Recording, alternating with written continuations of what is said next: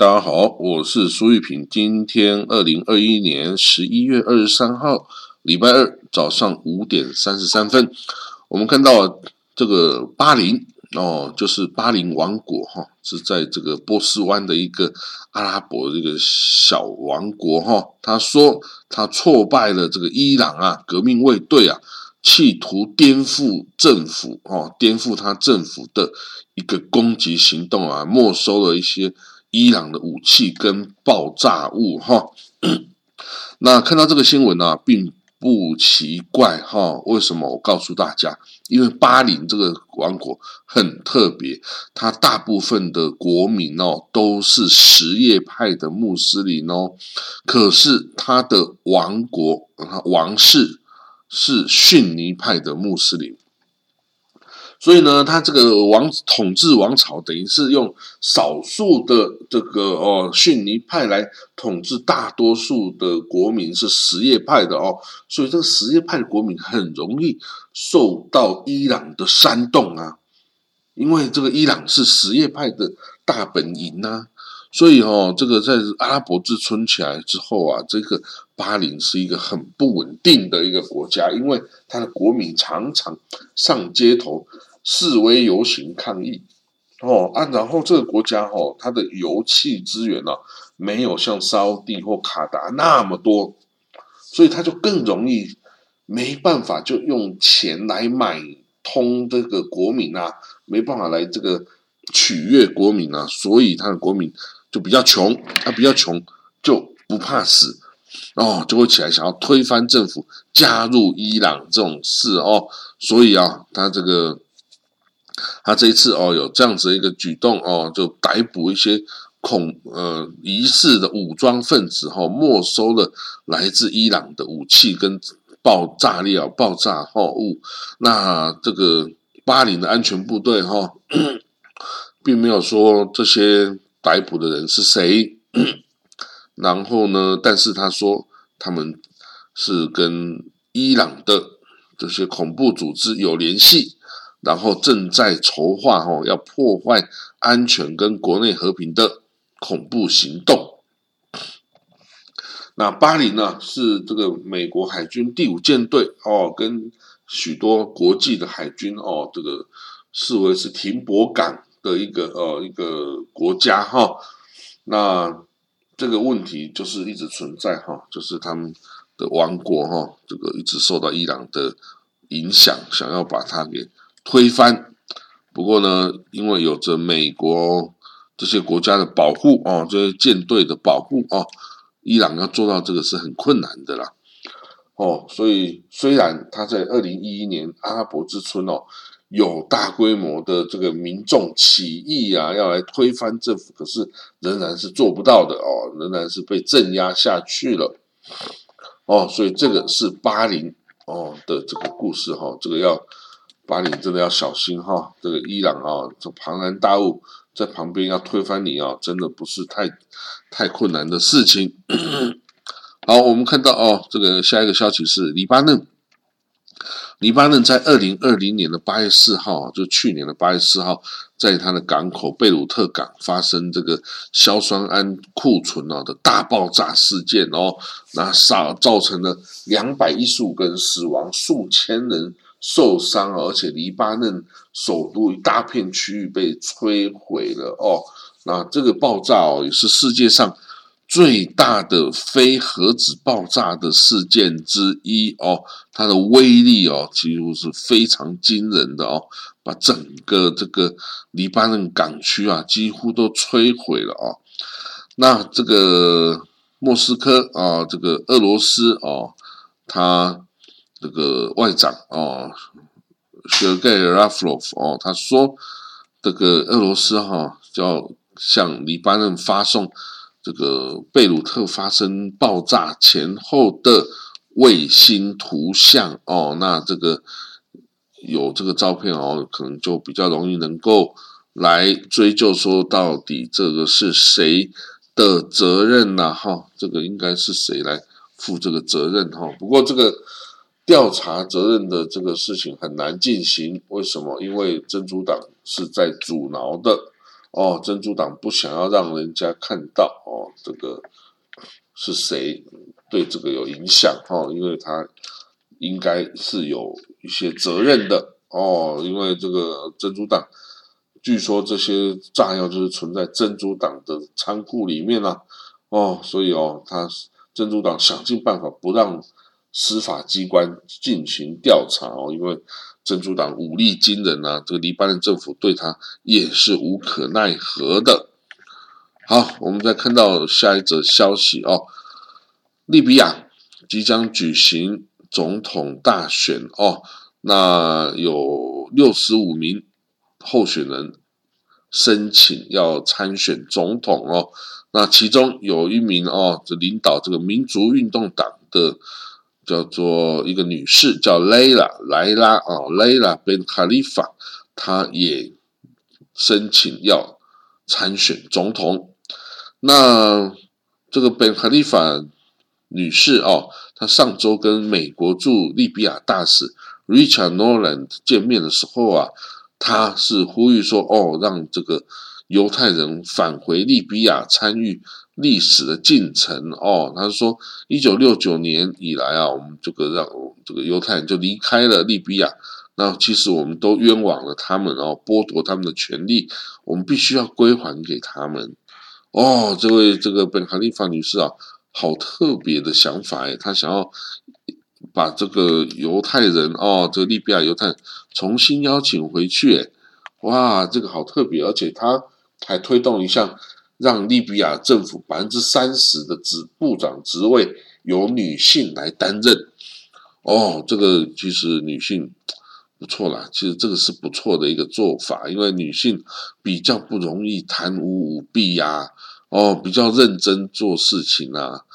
哦，不过当然男性也有他的优点啦，比较这个积极进取啦，比较有这个魄力等等，然后这个个头不同，要相互配合啦。要相互配合是最好的啦，但是这个，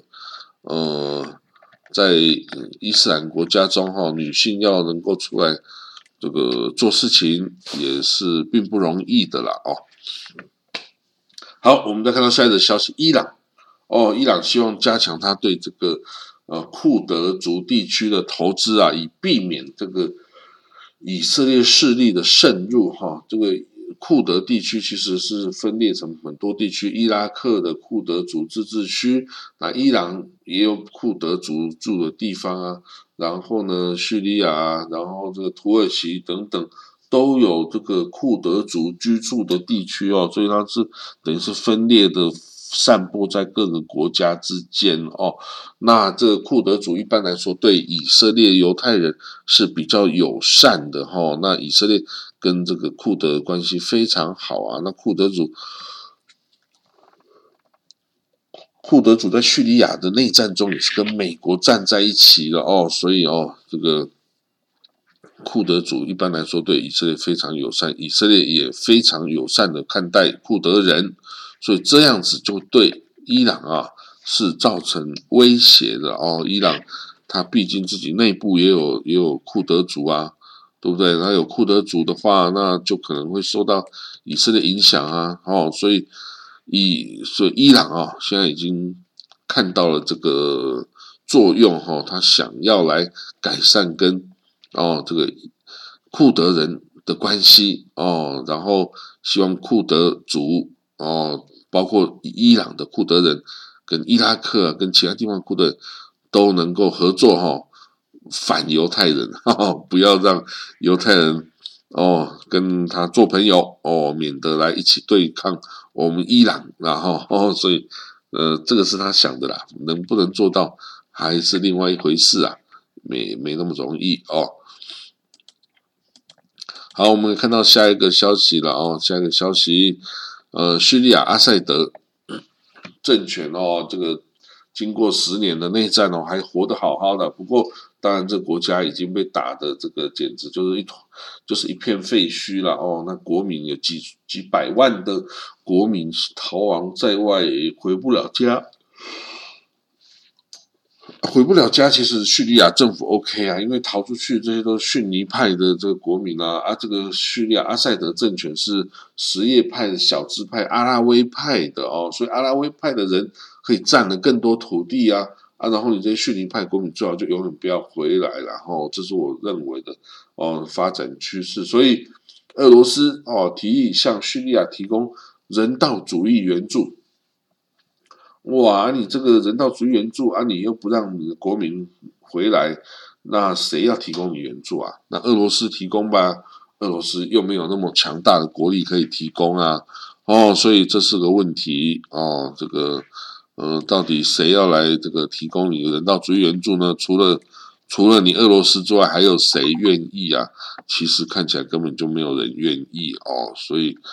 这个毕竟他国家的形象不好了。啊，整个地区哦都认为叙利亚是一个问题，你看引发了这个战争啊，到现在都还没完没了的在打，还有伊斯兰国啊，哦等等的恐怖主义啊，一堆的都在这边哦，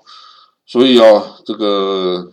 大家其实也根本不喜欢阿塞德政权，谁一堆国家都想要把它弄倒啊。但是反抗军哦，已经打那么努力，还是没有办法推翻阿塞德哦。那阿塞德政权等于是在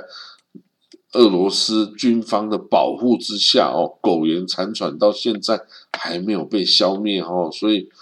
这个你说要大家哦去重新恢复跟他的关系，然后啊这个捐钱捐动物资给他，谁愿意呀？这个其实很难哦。至少这阿拉伯国家都不会愿意干这种事。好，我们再看到下一个消息哦，伊朗十一月二十九号哦，他说要恢复跟美国跟欧盟的这个核武谈判，到底有没有结果？这是真的玩真的还是玩假的？会不会伊朗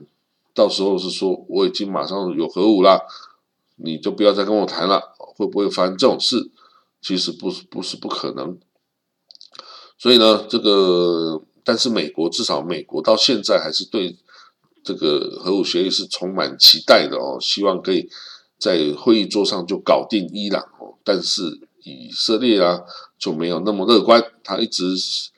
以色列一直是不相信伊朗会真心诚意的来谈这个核武谈判，